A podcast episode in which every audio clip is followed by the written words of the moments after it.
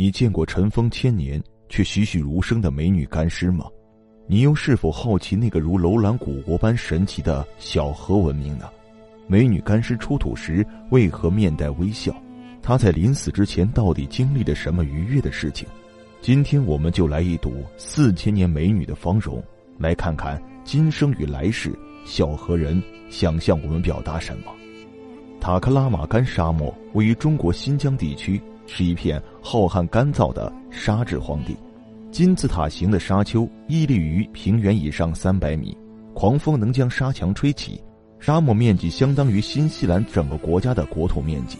在这个死寂荒凉的世界，恐怖而神秘的罗布泊荒地给人们留下了无尽的猜想，同时也让许多试图研究它的人望而却步，因为塔克拉玛干的意思是进去了就别想出来。古往今来，许多探险家在这里留下了自己的足迹，有的甚至是生命的代价。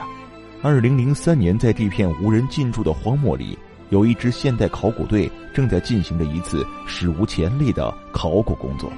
这是一个无风的早晨，风沙肆虐，所有人都屏住了呼吸。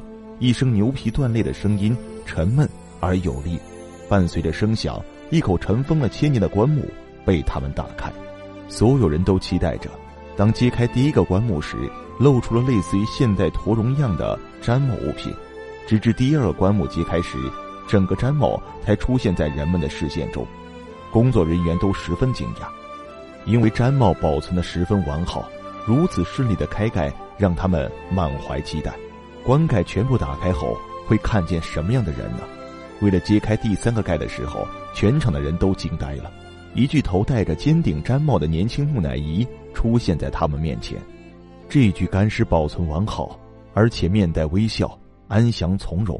工作人员都感到愉悦。如此栩栩如生的干尸，他们还是第一次见。他微闭着双眼，楚楚动人的睫毛挺立着，睫毛上蒙着一层细细的沙尘，就像刚睡去一样。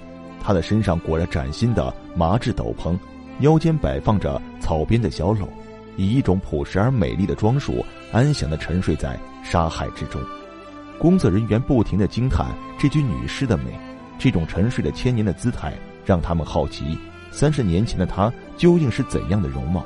这具年轻漂亮的女士干尸为何肉身不腐？她又是谁？来自什么时代？再次沉睡多久了呢？种种疑问随之而来。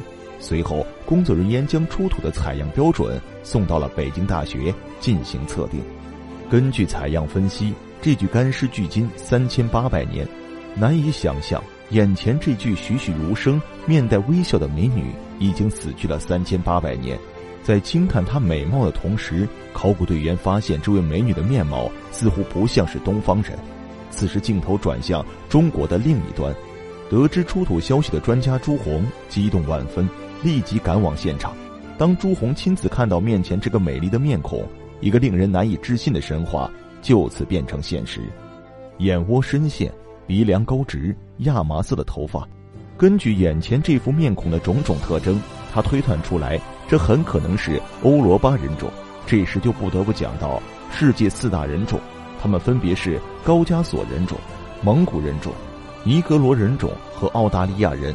其中高加索人种也称为白种人或欧罗巴人种。这类人种大多祖籍在欧洲及亚洲交界。所以说，在中国新疆地区出土这位三千八百年前的美女干尸，竟然来自古欧罗巴。通过对比三千八百年前的古中国历史，专家推测，在丝绸之路开通之前，这里可能已经存在远古人类。也就是说，在这无人荒漠，可能早已有人出现，而且这些人还是欧罗巴人。说起能保存千年不腐的尸体，我们第一个想到的。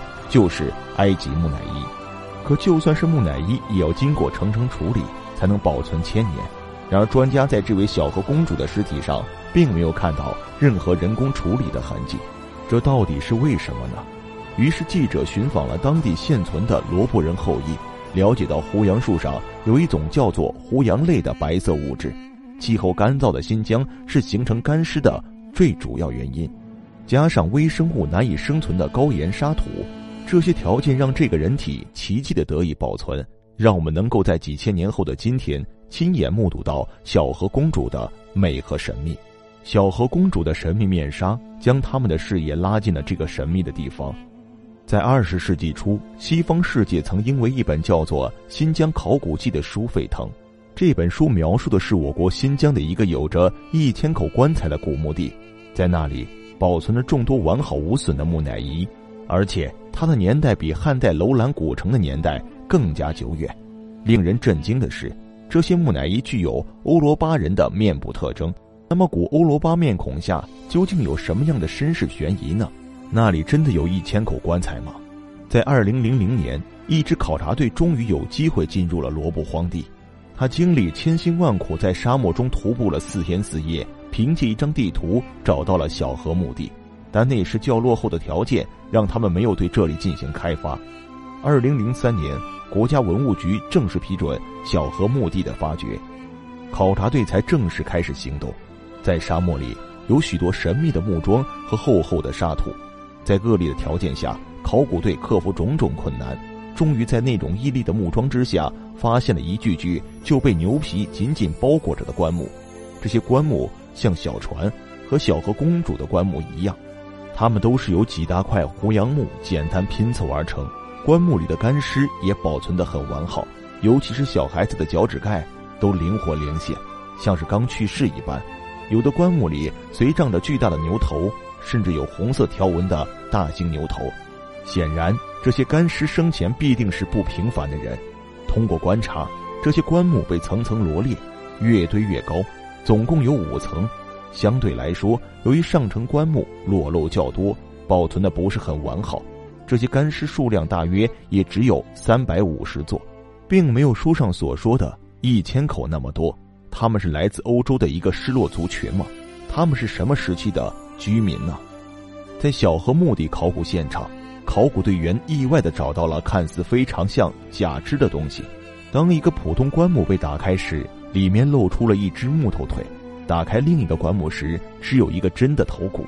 他们发现几具同时埋葬的木头尸体，就算是医学如此发达的现在，人少了两条腿也会因失血过多难以存活。难道久远过去就已经有了假肢吗？经过专家推测，这些木头尸体的成因，很可能是同伴找到了死者残存的尸体，并将它运回家。而为了能让死后有一个完整的尸身，他们用木质的东西来替代他已经残缺的身体，这样从而组成了一个完整的尸身入葬。这是那时候人们对死者的一种追思。也就是说，这些假肢并不是我们现代意义上的假肢，不过是一种丧葬习俗而已。当考古队继续探索这片神奇的地方时，他们挖出了一个神秘的泥台，还有一个类似宝藏箱的箱子。不同于其他木棺，一个奇特的泥质棺木出现。在小河部落中，女性拥有最高等级的墓葬规格。小河部落是一个母系社会。这位泥棺下的老妇人，用如此复杂的埋葬方式，是一种尊重的表现。这具女尸是部落的老祖母，她既是小河部落年龄最大的女性。也是生育能力最强的女性，所以被后代子孙无限的尊重，因此会有这么隆重的埋葬方式。红色在墓地中被反复使用，无论是木桩上的矿物颜料，还是干尸斗篷上细心缝制的红色线条，都保存如新。红色使整个墓地显得庄重而神秘，在他们心中，红色是生命的颜色，生命的根源在于生殖，而死后又是无所不在。并且不可阻挡的，小河人向往生命的强烈欲望。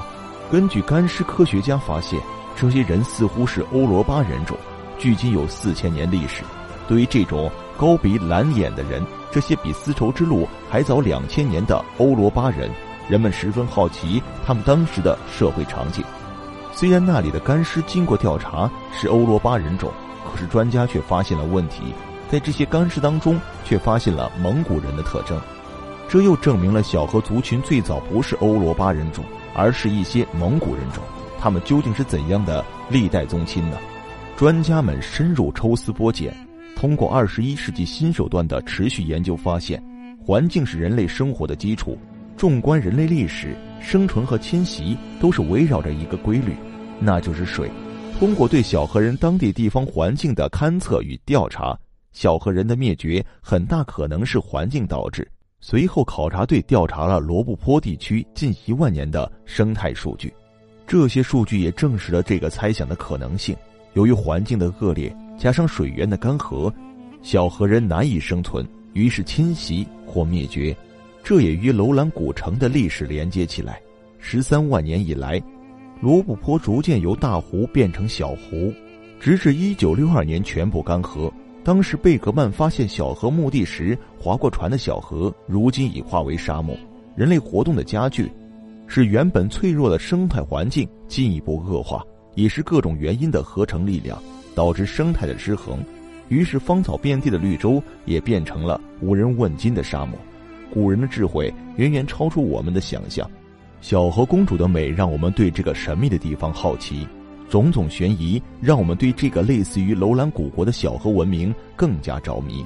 小河墓地的发现本身就是一种传奇，它让我们对于中国的大西北沙漠文化更加向往。我们的地球孕育了世间万物，生命不停的轮回着。